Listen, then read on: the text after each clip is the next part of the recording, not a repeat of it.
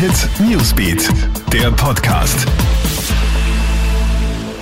Einen schönen Nachmittag. Ich bin Tatjana Sickel vom Krone Hit Newsbeat und das ist der Krone Hit News Podcast. Diese Themen beschäftigen uns heute. Wieder gibt es einen neuen Corona-Neuinfektionen. Rekord in Österreich. Laut dem Gesundheitsministerium gab es innerhalb von 24 Stunden 1555 Neuinfektionen. Laut Innenministerium ist der Wert etwas niedriger, aber mit 1345 Neuinfizierten immer noch ein Negativrekord.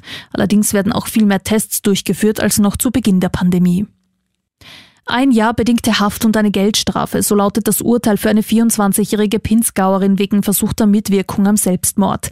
Die Frau soll vor zwei Jahren unter einem Pseudonym einer psychisch labilen Freundin im Internet vorgeschlagen haben, sich gemeinsam umzubringen. Diesen Vorwurf streitet sie ab. Das Urteil ist nicht rechtskräftig. Und Facebook geht gegen Impfgegner und Verschwörungstheoretiker vor. Der Social-Media-Riese will Anzeigen auf seinen Seiten verbieten, die sich gegen Impfungen aussprechen. Die Coronavirus-Pandemie zeige, wie wichtig vorbeugendes Verhalten zum Schutz der Gesundheit sei, betont der Konzern.